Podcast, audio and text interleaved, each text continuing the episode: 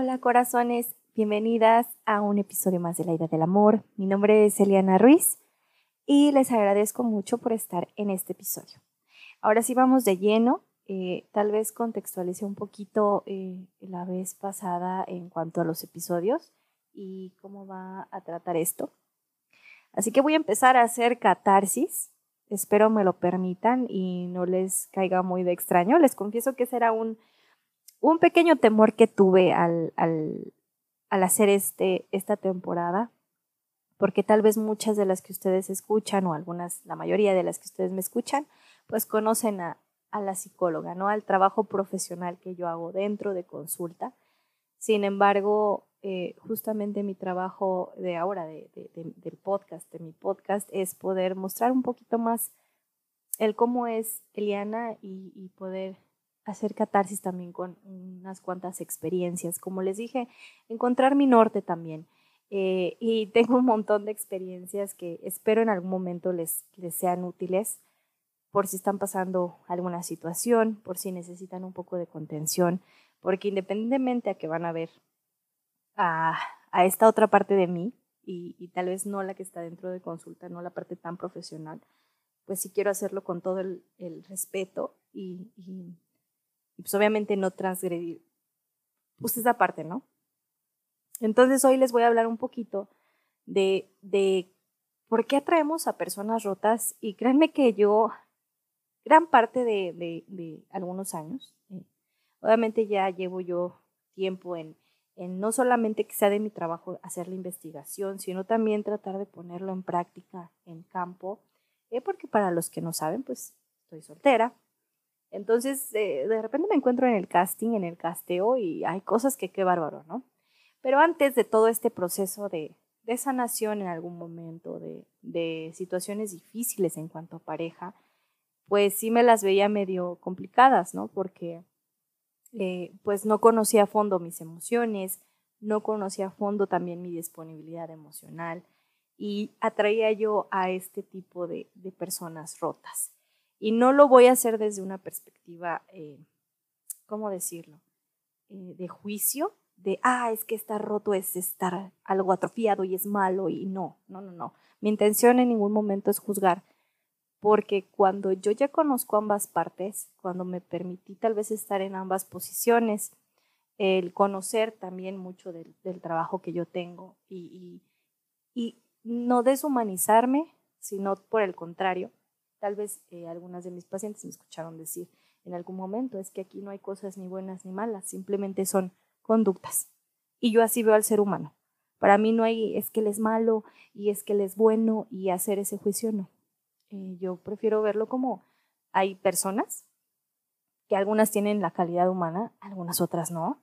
Eh, y, y hay detrás de ellos hay un sinfín de historia y esto no es justificación, ¿sale? Para que no nos empecemos a, a malentender de que, ah, entonces fulanito es malo y, por eso eh, eh, es que pobrecito sufre mucho. No, no, no.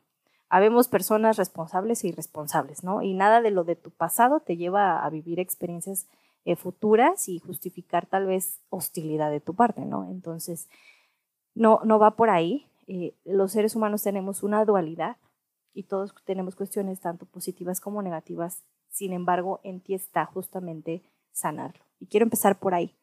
Todas en algún momento de nuestras vidas nos hemos encontrado en una posición de habernos quebrado, de habernos quedado rotas, de que nos han lastimado, de que ha sido a veces muy grave eh, la situación y que a veces perdemos esencia, ¿no? Y decimos, desde esta situación yo no volví a ser como antes, ¿no? Desde esta situación eh, siento que soy más dependiente o soy más ansiosa o me apego de esta forma, ¿no? Ansiosamente, eh, tengo un apego muy inseguro, etcétera empezamos a justificar en base a las situaciones que vivimos del por qué estamos rotas.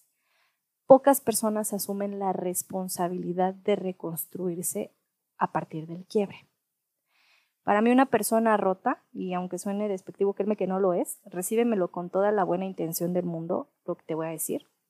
Para mí una persona rota es aquella que no tiene la disposición de involucrarse con alguien íntimamente.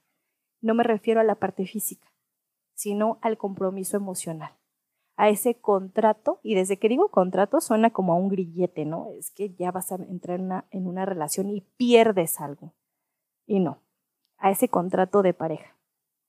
Una porque no quiere, no se le da la gana y detrás hay un montón de razones válidas para esa persona. Y la otra es que inconscientemente, pues igual y ni sabe que no tiene los recursos para, para hacerlo. Sin embargo, la pregunta aquí es, ¿qué pasa cuando los hombres o mujeres que entran a nuestra vida como, como prospectos de parejas, ligues, quedantes y demás? Eh, eh, ¿Qué pasa cuando, cuando, cuando están dentro de nuestra vida?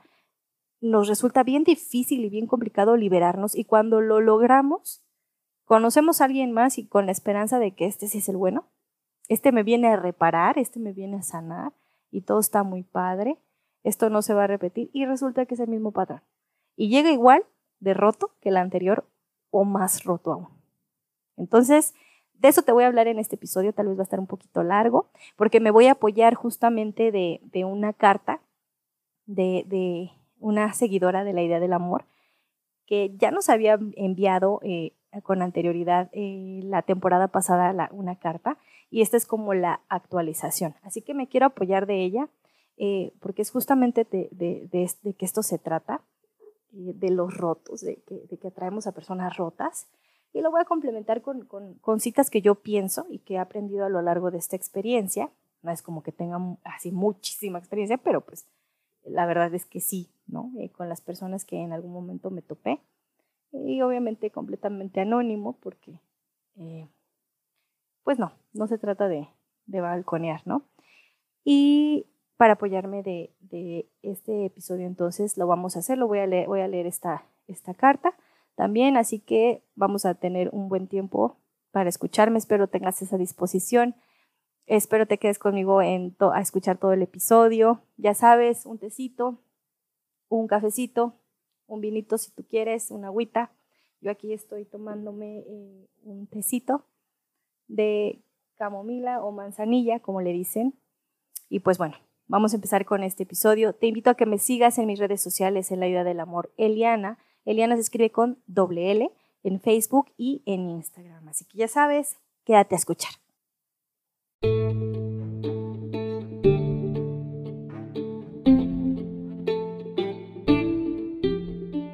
Hola corazón, te habla Eliana Ruiz. Bienvenida a nuestro segmento Mi corazón sin censura, donde te hablo de mujer a mujer, donde todas somos opinólogas porque hacer catarsis es parte de nuestro trascender.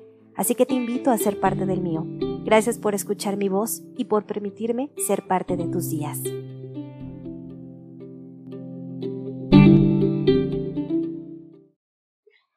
Bueno, antes de empezar quiero recordarles que para que ustedes puedan distinguir de un episodio con sustento científico a estos episodios que voy a estar haciendo donde hago catarsis, es por la imagen de la portada del podcast. Cuando vean la mitad del cerebrito, es todo lo relacionado con la psicología del amor, de pareja, de superación personal, con ese sustento, como les digo, científico. Y cuando vean la mitad del corazón, es cuando yo estoy haciendo estos episodios donde hago catarsis y comparto con ustedes este proceso de aprendizaje desde la parte personal. ¿Vale? También antes de empezar con este episodio, para que comprendamos un poquito más cuál es el contexto, las invito a que vayan a escuchar la carta de Fátima, que está en la temporada número 5 de este podcast. Es la carta número 5 también, la historia de Fátima y Carlos, porque eh, nuestra queridísima Fátima, como saben, los nombres son anónimos, le cambié el nombre. Fátima nos envió la actualización de su carta anterior, para saber cómo terminó, cómo, cuál fue el desenlace, pero sobre todo esta situación nueva que se le presentó. Es importante para que podamos encontrarle sentido, congruencia a lo que estamos hablando. ¿Sale? También, si no mal recuerdo, en nuestra temporada número 6, que fue la del año pasado, te hablé de las personas no disponibles. Y te lo ponía así, de por qué atraes al casado, al que se acaba de separar y no quiere un compromiso contigo, al que no sabe estar solo, al que a huevo te quiere cambiar, al que es infiel, al que es mentiroso, al narcisista, al que te gostea, que cada vez es más, eh, más cotidiano, más común que esto suceda. Y llegamos a la conclusión de que es justamente porque inconscientemente también nosotras elegimos a personas con las que sabemos que no vamos a llegar a nada y ahí nos quedamos. Es decir, no vamos a tener un compromiso y nos saboteamos inconscientemente, pensando irónicamente que así nos vamos a mantener a salvo. ¿De qué? Justamente ese es el punto al que hay que llegar. ¿A qué? ¿Por qué nos estamos resistiendo? ¿Por qué nos estamos saboteando? ¿Sale? Entonces, te invito a que le pongas pausa a este episodio si es que no los has escuchado los anteriores y vayas por favor también a escucharlos. ¿Ok? Entonces, voy a empezar con esto. Em, situaciones en las que yo me he visto involucrada con gosteadores, narcisistas, con parejas intermitentes también, que están rotas evidentemente, en donde no están listos para un compromiso, en donde tal vez mienten, en donde quieren encontrar un salvavidas, alguien que les solucione, alguien con, que con quien pasar el proceso eh, de, de, separación, por ejemplo, que son las relaciones trampolín también, eh, donde no quieren nada serio contigo y solamente quieren como no sentirse solos, ¿sabes? Entonces, cuando han llegado estas personas, eh, hay una evidencia de estas situaciones y justamente pasarlas por alto. El no detenernos a ver qué está pasando, cuál es el contexto de cómo conocemos a esta persona, cómo nos vamos involucrando con estas personas, es lo que nos hace que si fuéramos no conscientes, porque sí nos damos cuenta, pero justo como te digo, es como pasarlo de la parte consciente al inconsciente y lo evado, no me importa y lo dejo, dejo que siga fluyendo y entonces tú te involucras emocionalmente y la otra persona no lo hace y es cuando resulta seria. ¿Vale? Únicamente para contextualizar esta parte. Después te voy a dar esos puntos de por qué atraemos, porque pienso yo que atraemos a las personas que están evidentemente rotas. ¿Vale? Quiero leerte la carta de Fátima, esta actualización de la cual te hablo, para que entremos un poquito más en contexto. ¿Sale? Así que voy a comenzar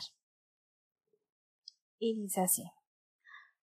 Hola Eliana, te saludo de nuevo y con el mismo objetivo de hace un año, catarsis. Al escribir esto pienso que aunque tu podcast es muy acertado, no he podido avanzar en los compromisos de la carta de hace un año. Como podrás deducir, estoy iniciando año terminando una relación con alguien. De nuevo, y al menos ahora puedo decirlo. Te contextualizo. El chico de la carta anterior siguió buscándome, pero en ese proceso de ajustar mis conceptos de amor y libertad, fui fuerte. De hecho, adopté el silencio como una respuesta, dado que su insistencia era mucha. Ahora bien, estuve en terapia, pero llegó un punto de estancamiento. Si bien la razón fue el rompimiento emocional, cuando te adentras en nombrar y decir qué te ha llevado a esos lugares, pues no es tan fácil. Así que hice un stop. A mediados de año ingresé a un trabajo y sostuve dos contratos por un tiempo, creo que como un mecanismo de evasión. Pero el caso es que de la nada alguien apareció. Y lo digo así, porque no lo vi venir.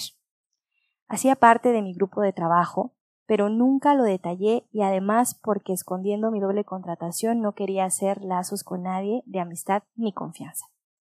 El caso es que nuestro primer acercamiento se dio de forma extraña y sin pensarlo.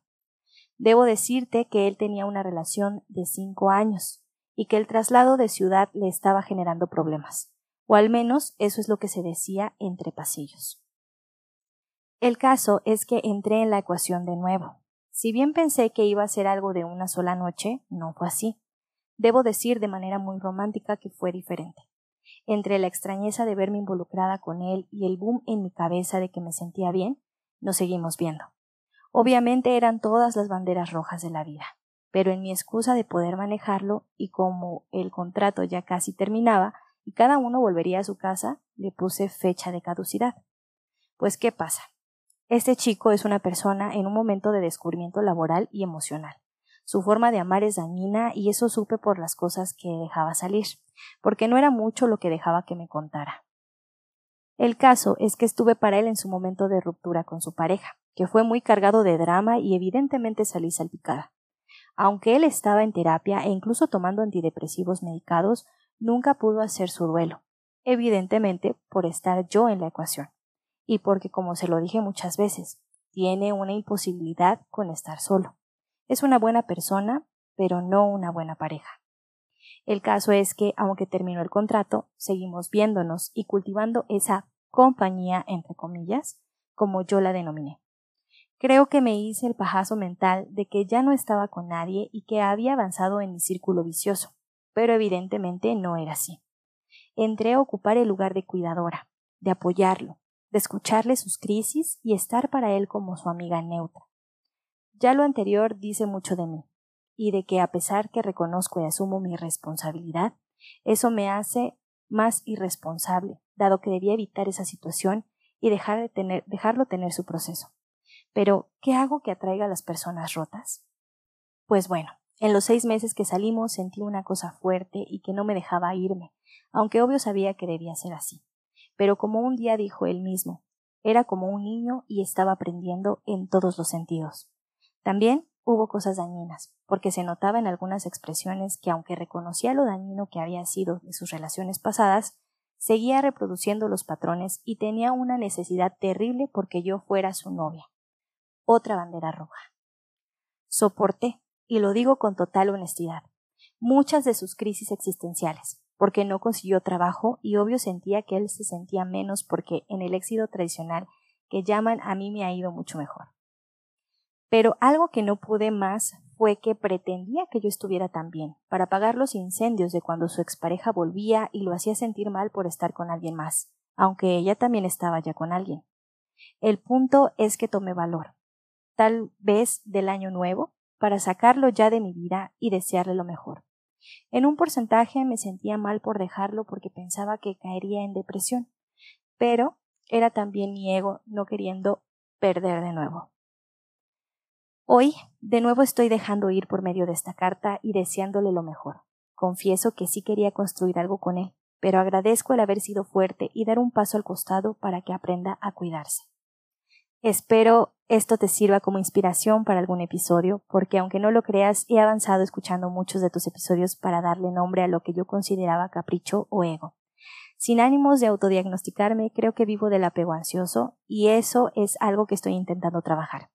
También estoy tratando de no lapidarme por estar de nuevo en la misma situación de hace un año, aunque supongo que me falta aprender un poco más. Gracias por tu trabajo y por la forma en que has puesto tu voluntad en el programa. Intentaré retomar la terapia, pero creo que mis problemas de niña responsable me siguen determinando muchas cosas y no estoy lista para hablarlos. Y eso me hace maternar y cuidar a las personas que quiero. Entonces trabajaré en eso desde las decisiones pequeñas. Saludos y feliz año nuevo. Maravillosa esta carta, Fátima, que te sigo agradeciendo en el alma que compartas esta experiencia. En su momento, cartas de amor, que llamamos esta sección. Por cierto, sigue vigente. Eh, si ustedes tienen alguna experiencia que quieran compartir, la vamos a estar abordando desde esta parte donde yo hago catarsis, para que también ustedes sientan como eh, más confianza al, al poder darles esta retroalimentación. ¿Sale? Para esta carta yo sí quiero abordar algunos puntos eh, de Fátima que espero que les sirvan muchísimo si me escucha. Em, y también si ustedes están pasando por una situación similar a lo que está pasando Fátima, o lo que en su momento pasó, también se sientan con, con esa, esa, vaya, con esa visión de poder sostenerse y guiarse a partir de esto. Uno, em, terminar una relación no es malo, ¿sale? A veces asumimos terminar algo con un fracaso y con que debimos de haber esperado más tiempo y no lo debimos de haber dejado pasar, es que le, hubiéramos echado muchas más ganas y entonces hubiera funcionado y no es así. Terminar no es sinónimo de fracasar. Cuando terminamos una relación, llámese, eh, lo escuché hace poquito que decían, es que en malos términos o en buenos términos. Y a veces me decían que cuesta un poquito más terminar en, en buenos términos porque es difícil soltar una relación. No es así no tiene que ver con cómo termina, sino cómo ustedes deciden percibir esa ruptura. Si en algún momento es malo, por así decirlo, al contrario, apláudanse que, que están siendo responsables emocionalmente con ustedes mismas, de no permanecer en una relación donde no quieren estar, donde el cambio no depende de ustedes, sino de la otra persona. Y el cambio tiene que ser genuino, no solamente porque la persona no se vaya o para retenerla, no, eso tiene que surgir desde la persona misma, desde ellos en este caso, no un ejemplo, en este caso desde la otra persona. El cambio debió de haber surgido desde él, desde realmente querer estar bien, querer eh, tener una estabilidad, una paz, una felicidad, una armonía en su vida. Si esto no sucede, nosotras no somos quien para mm, asumir que tenemos que motivarlos, no, una cosa es colaborarle a la pareja y otra cosa es responsabilizarte del proceso de la persona. No confundamos lástima con compasión. Lástima es pobrecito, no puede, es que qué va a ser de él y estas cuestiones. Compasión es reconocer que tal vez la persona está pasando por una situación difícil, pero que él tiene la capacidad o ella tiene la capacidad para poder salir y aprender de esa situación. No le podemos quitar el poder a una persona, ¿sale? Esa es una. Dos, eh, la terapia, como decía Fátima, bueno, me siento estancada, es un lugar donde hay confrontación y tal vez me han escuchado decirlo en Instagram eh, o en alguna, en Facebook, en alguna historia, donde yo les menciono que ir a terapia también son momentos de malestar. Eh, no vas a escuchar lo que quieres escuchar si en algún momento eso que estás haciendo pues te lleva a tener consecuencias negativas en tu vida. ¿Sale? Obviamente el terapeuta, el que esté dando el acompañamiento o la psicoterapia, tiene que ser asertivo. No se trata de que sea hostil contigo y te haga sentir mal, no para nada. Eh, pero con asertividad también tú cómo recibes esa información. Los, las sesiones de terapia a veces tienden a ser muy incómodas, de malestar y de incomodidad. Y créeme que si tú te estás sintiendo así, y porque tienes razón, o sea, tú le encuentras la razón y la congruencia, eso que te están diciendo, que dices, bueno, sí es verdad, ¿no? Eh, yo he estado utilizando esta estrategia y nomás no me, no me funciona, pues tómalo, tómalo desde la parte asertiva, desde la parte positiva de decir, en esto tengo que trabajar. No se resistan al dolor, a la incomodidad o al malestar, al sufrimiento. Ahí donde duele es donde ustedes tienen que empezar a trabajar, donde nosotros tenemos que empezar a trabajar, porque como lo saben, pues yo también estoy en terapia. He estado ya más de 15 años. Y más que nada por la profesión es, es una constante en mi vida. Y también hay situaciones en donde pues se siente uno mal en la terapia. Entonces, yo aprendí desde esta perspectiva de decir, ahí donde duele, ahí es donde yo tengo que empezar a trabajar. Ahí donde todavía me está, me está eh, haciendo sufrir esa situación, me genera incomodidad, es que resulta que tengo que hacer un, cambio enorme, tengo que empezar a modificar, a reestructurar creencias, ideas, pensamientos. Ay, no, es un montón de trabajo. Toda esa flojerita que sentimos o esa evasión o esa necesidad de dejar la terapia es un mecanismo de defensa, de resistencia.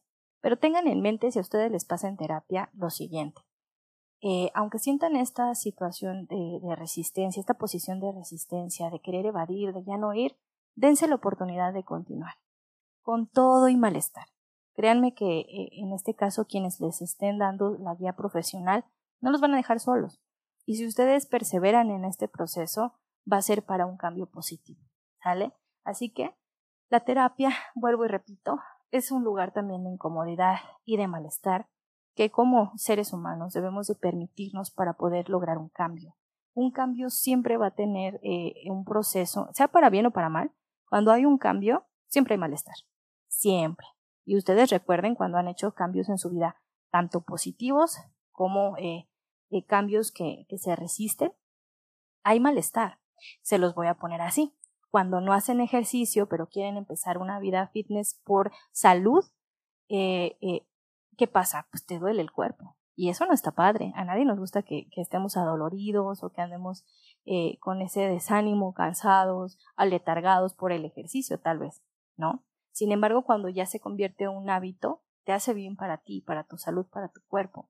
Es un malestar que se pasa para poder lograr eh, un objetivo más sano en tu vida. Lo mismo pasa con el trabajo emocional, ¿sale? Ahora bien, pasando justamente a la carta de, de Fátima, todo tiene que ver con que este chico estuviera roto, completamente roto. ¿Por qué? Por el contexto en cómo se da la relación. Se transfiere de trabajo y se va terminando la relación porque pues obviamente la distancia no les no les quedó nada bien ni a uno ni a otro, ¿no? Y entra Fátima como dice la ecuación. ¿Vale? No se vivió un duelo, este chico obviamente no vivió un duelo. Eh, Fátima reconoce que hay banderas rojas demasiado obvias, la forma de amar de este chico es dañina y lo menciona. Eh, como dije, no vivió su duelo, no sabe estar solo. Qué difícil es y peligroso también a nivel emocional que una persona no sepa estar sola, porque va buscando a su paso personas que se hagan responsables de sí mismo, que vayan adornando una realidad para no sentirse tan mal. Estar solo es la relación que tienes contigo mismo. E imagínate que te cae gordo estar contigo, que no te aguantas, que no te toleras, que los pensamientos que tienes te hacen sentir fatal, que nada más te estás juzgando, te estás enjuiciando, que sientes culpa por eh, algunas situaciones, que eh, sientes que estás demasiado triste, pero entonces lo evades, o que te empiezas a sentir ansiosa, y es horrible estar contigo, ¿no? Y vas buscando tal vez personas que te adornen esa realidad para no sentirte tan mal. ¿Ok? Muy probablemente esto es lo que le pasó a, este, a esta persona. Ahora bien, Fátima toma una posición y lo reconoce. Ella tomó el, el lugar de la cuidadora, como esa amiga neutra. Y tenemos los conceptos a veces muy arraigados de los amigos siempre están, en las buenas y en las malas, ¿no? Eh, es que una cuidadora ¿qué hace? Déjamelo salvo, déjamelo rescato, déjamelo arreglo, es que está roto, déjamelo pego. Aunque yo esté igual de rota, no importa, primero él, ¿no? Eh, ¿Por qué hacemos esto? Y justo me lleva a los puntos que quería yo compartirles, de por qué a veces, eh, o por qué pienso yo que, que atraemos a personas rotas. Una de ellas es el abandono, el temor al abandono. Esa necesidad de ser necesaria en la vida de alguien para que no se vaya tiene un trasfondo bien manipulador, ¿sabes? Es em, deja yo te reparo, deja yo te cuido para que tú estés en un eterno agradecimiento conmigo y entonces pues no me dejes tan fácil y te quedes dentro de mi vida. Dos, el umbral del merecimiento. ¿Qué amor merecemos?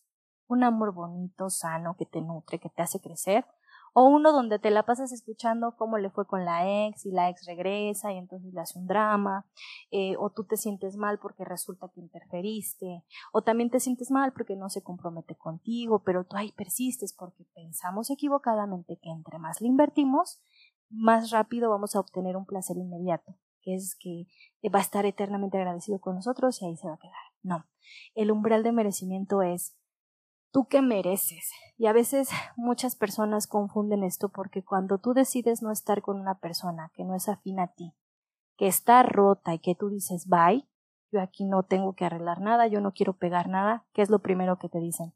Qué egoísta. Es que cómo lo dejas o cómo me dejas, ¿no? Si yo estoy roto, me estás viendo que estoy sufriendo y tú te vas de mi vida, ¿qué te pasa? No, es que eres muy em, egocéntrica, ¿no? O es que eres interesada. No.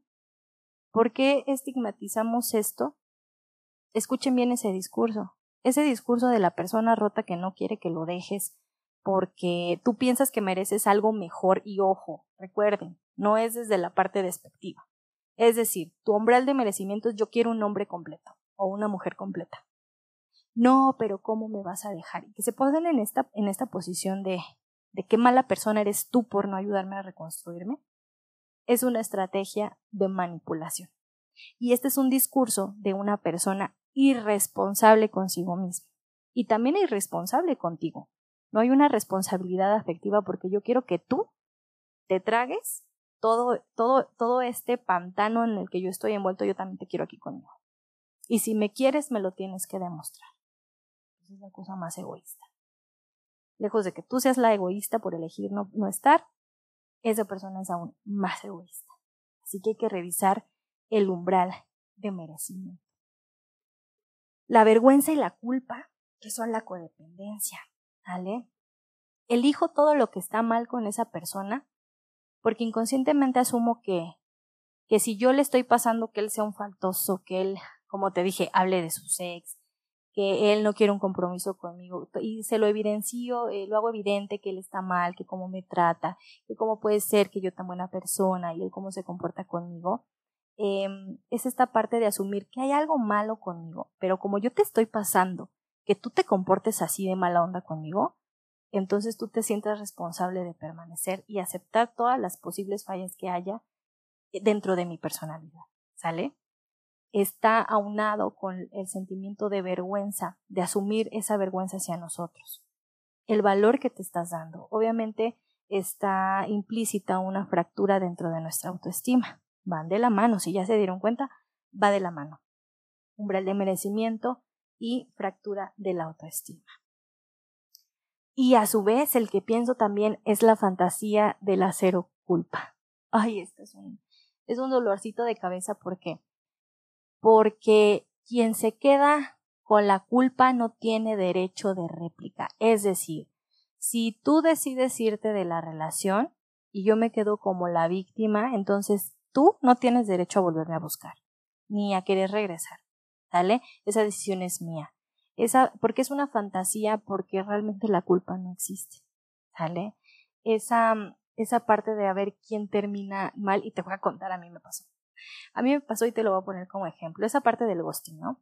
Yo tengo muy claro los mensajes de etiqueta. Un, uno de los mensajes de etiqueta es, si yo te mando el último mensaje, pues tú me tienes que mandar uno de vuelta, ¿no? Muchas veces no es que sea como una, como algo totalitario, como algo que debería de ser, pero pues a veces se asume que dentro de una dinámica de pareja, pues a ver quién manda el mensaje y estas cuestiones, y, es muy riguroso, ¿vale?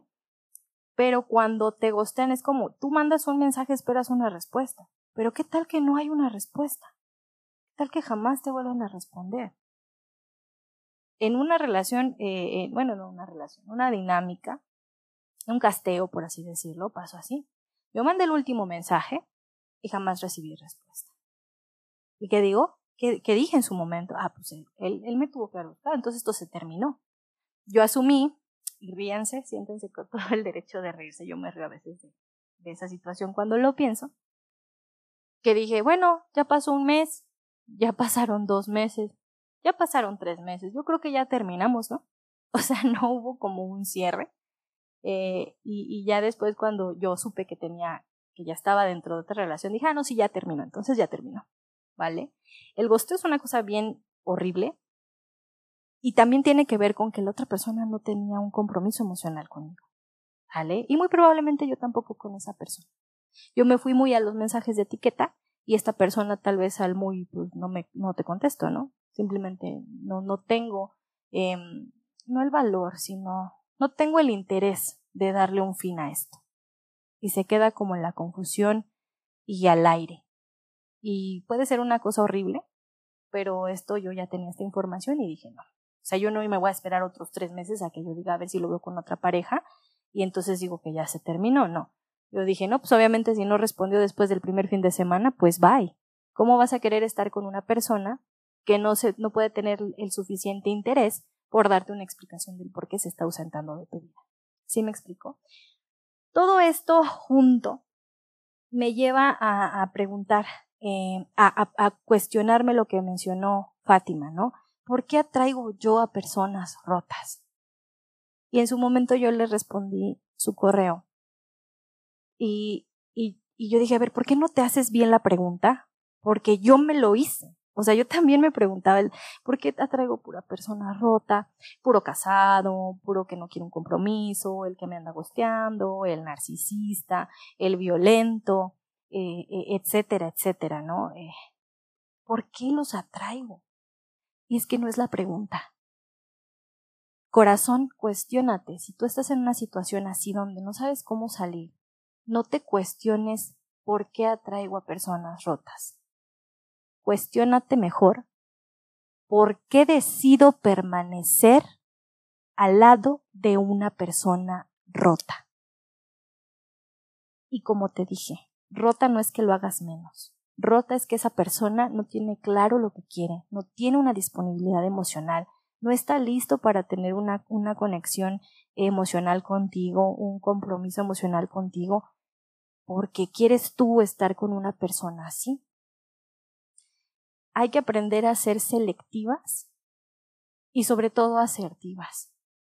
El poder decir, eh, ¿sabes qué? Esta relación no me está gustando, no me siento cómoda, no estoy a gusto con, no sé, no comunicarnos, que me mandas mensajes cada que se te pega la gana o que no hay como una dinámica, no hay una constancia, que no hay realmente una relación de pareja, o tú vienes saliendo de una relación, nada más me andas hablando de la ex y yo me siento medio incómoda, o no confundas eh, tu depresión, en este caso como, como mencionó Fátima, ¿no? no confundas tu depresión es tuya y no es porque seas egoísta, es que tú no se lo puedes resolver.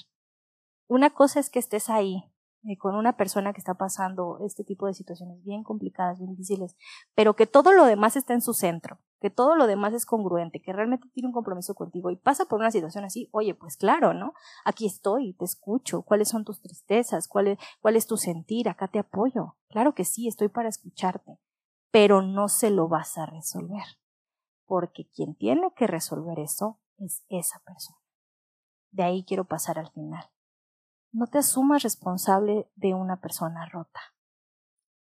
Se lo mencioné eh, justamente una persona que me responsabilizaba de todo, de todo lo que estaba mal con su vida, ¿no? De que si él no era responsable, que si él no era constante, que si él no podía hacer o deshacer, eh, ta, ta, ta, ta, ta, ta, ¿no? Todo un chiste ahí. ¿Por qué piensas tú que yo tengo tanto poder? Nadie tiene tanto poder, corazones. Cuando decimos, es que me haces enojar o es que si tú me dejas, eh, yo me, me, me voy a destruir. No, no tenemos tanto poder sobre la vida de alguien, ni los demás tienen tanto poder sobre nuestra vida. Que nosotros concedemos y andamos buscando culpables y responsables para no hacernos responsables de nuestra carga emocional, o en este caso voy a voltearlo, eh, en este caso Fátima no es la responsable. Esa persona es responsable de sí mismo. Que piense que no tiene las capacidades para resolverse, no quiere decir que no las tenga. Es que qué hueva desarrollarlas, ¿verdad? Es más fácil que otros se hagan cargo de mí a que yo eh, me haga cargo de mí mismo. Entonces, eso es por parte de los no disponibles. Pero ¿qué creen? Si ya escucharon el episodio de los no disponibles, eh, encontramos a personas no disponibles o permanecemos en vidas eh, de personas no disponibles porque tampoco estamos disponibles. Como te lo dije al principio, sabemos inconscientemente, así como Fátima que dijo, yo vi las banderas rojas. Es que yo las vi, eran muy obvias. Claro, y aún así decidió permanecer dentro de la relación, por lo que haya sido. ¿Sale? Una persona que tiene esa estabilidad y ese compromiso emocional consigo mismo, al ver una bandera roja, es decir, yo no decido permanecer aquí. Yo no decido permanecer, eh, ¿por qué? Porque no soy su salvadora, porque no voy a asumir el papel de una salvadora, de una cuidadora. No tengo ese poder. ¿Vale? Voy a ser compasiva con esta persona, que se solucione solo y si en algún momento nos volvemos a encontrar, adelante. Pero ¿qué quiero yo en la vida? ¿No? ¿Quiero un compromiso? No lo quiero, porque muchas, y, esto sí lo he escuchado, no solo de pacientes, sino también de amistades, de decir, es que yo quiero, yo quiero, yo quiero un compromiso. Pero hacen todo para no tener un compromiso, porque justamente se fijan en personas o deciden permanecer en, en pareja con personas que no quieren un compromiso. Y es como cumplir esa, eh, esa profecía autocumplida de, reafirmar el que tú digas, ay, pero ¿por qué yo no tengo una estabilidad con alguien? Es porque no la quieres. Porque si la quisieras, no elegirías permanecer al lado de personas que no quieren lo mismo que tú, que no son afines contigo. ¿Vale? Entonces, bueno, es importante, antes de iniciar una relación, saber el contexto. El contexto al que llegan a tu vida estas personas. No es hacerles el fuchi porque estén rotas, para nada. Es saber ser selectiva, saber hacer casting. Y esto no está mal, corazones. Que nadie las haga sentir mal que, el que ustedes decidan o no permanecer. Que si algo no les gustó, que si no les gusta lo suficiente, físicamente, emocionalmente, como ustedes quieran. Que si algo de, ellos no les hace clic, sea, eh, ay, no, es que pobrecito, ¿cómo lo voy a batear? No va a decir que soy mala persona. No, no, tienen que, si tú piensas eso en algún momento, por favor, ve a terapia, ve a un acompañamiento psicológico, ve a psicoterapia, ve con un profesional para que puedas trabajar tu umbral de merecimiento y tu autoestima, porque estás en todo tu derecho de seleccionar con quién permanecer y con quién no permanecer. Hay que asumirnos responsables de nosotros, ese es el principio, y no asumirnos eh, de las responsabilidades ajenas. ¿Sale? Eso es lo que nos lleva. Debemos de, saber estar con las personas que queremos por las razones correctas, no por las razones incorrectas que no son nuestro tema, que no son nuestra, nuestra responsabilidad. ¿Vale? Em, ya para terminar justamente eh, esta parte de las personas rotas, se los mencioné. Todos estamos rotos. Todos nos vamos rompiendo, reconstruyendo a nuestra manera y otra vez nos rompemos. No solamente por situaciones de pareja, sino por eh, la vida en sí misma. Eh, es una gestión de dolor constante. Sin embargo, yo sí te quiero dejar con el mensaje de no solamente te quedes rota, decide reconstruirte para que merezcas también a una persona que venga reconstruida, que sea responsable de reconstruirse a sí misma. No podemos pedir algo que no ofrecemos tampoco. Y si seguimos eh, atrayendo a personas rotas, es muy probablemente porque nosotros también estemos rotos. Entonces, no quiere decir que esté mal. Todos llevamos un proceso de vida, pero también debemos llevar ese proceso de sanación, de resiliencia con nosotros mismos. No es el perfeccionismo total, eso no existe. Entre más perfecto asumimos que sea, más injusta es la vida. Y la vida no es justa. Entonces, hay que tener mucho cuidado con esa parte. ¿Vale? Si en algún momento tú necesitas un proceso de acompañamiento psicológico, sabes que puedes contactarme directamente al 55 14 46 78 06. También tengo un catálogo de salud mental, de clips de salud mental, eh, que son breves, son cortitos y también te pueden ayudar en caso de que tú lo necesites. ¿Sale? Espero te haya servido este episodio. Espero eh, lo aceptes como yo, este, este proceso de hacer catarsis de poder expresar un poquito más lo que yo pienso, tal vez no con tantos conceptos como lo manejamos en los otros episodios, pero al final es algo que, que yo he aprendido, que te soy honesta, hasta la fecha me cuesta, eh, a todos se nos va una, ¿no? Pero poco a poco con la práctica te vas haciendo más consciente, más consciente de lo que mereces y no tiene que ver con sentimientos de superioridad, ni, arrogancia, ni nada de eso, no, no, no, nada de triado oscura aquí. No, tiene que ver con un autoconcepto y con la reafirmación del mismo. ¿Qué mereces? ¿Qué relación mereces tú? ¿Qué relación quieres? Y si lo que estás haciendo hoy te lleva a realmente tener la relación que tú deseas. ¿Vale? Entonces, nuevamente agradezco a Fátima por compartirme su carta. Te mando un abrazo muy, muy grande. Fátima, te agradezco mucho. Espero encuentres la contención que necesitas, pero sobre todo que por favor continúes con tu proceso eh, de terapia. No lo dejes. Hay momentos de malestar, sí, pero créeme que vale muchísimo el poder transitarlos, el trascenderlos, el darle sentido para que justamente no vuelvas a repetir un patrón de este tipo. A todas, a todas las que piensen que hay rotos que llegan a nuestra vida, no llegan como casualidad. Son causalidades. Hay que aprender de ello. Pero cuando digo aprender de ellos, corazones, no quiere decir que se me queden ahí dos, tres, cuatro, cinco años cuando ya vieron los foquitos rojos desde la primera cita. Para nada. Reparar es saber decir desde el día uno que los vieron, no, gracias. ¿Vale? Y no asumirse responsables de la vida, de las emociones, de los traumas, de las crisis de otras personas. No, basta con nosotras. Hay que ponernos atención a nosotras. Bueno, por este episodio es todo. Les agradezco mucho que hayan llegado hasta el final de este. Nos estamos escuchando pronto. Y no olviden que les mando un abrazo largo a distancia.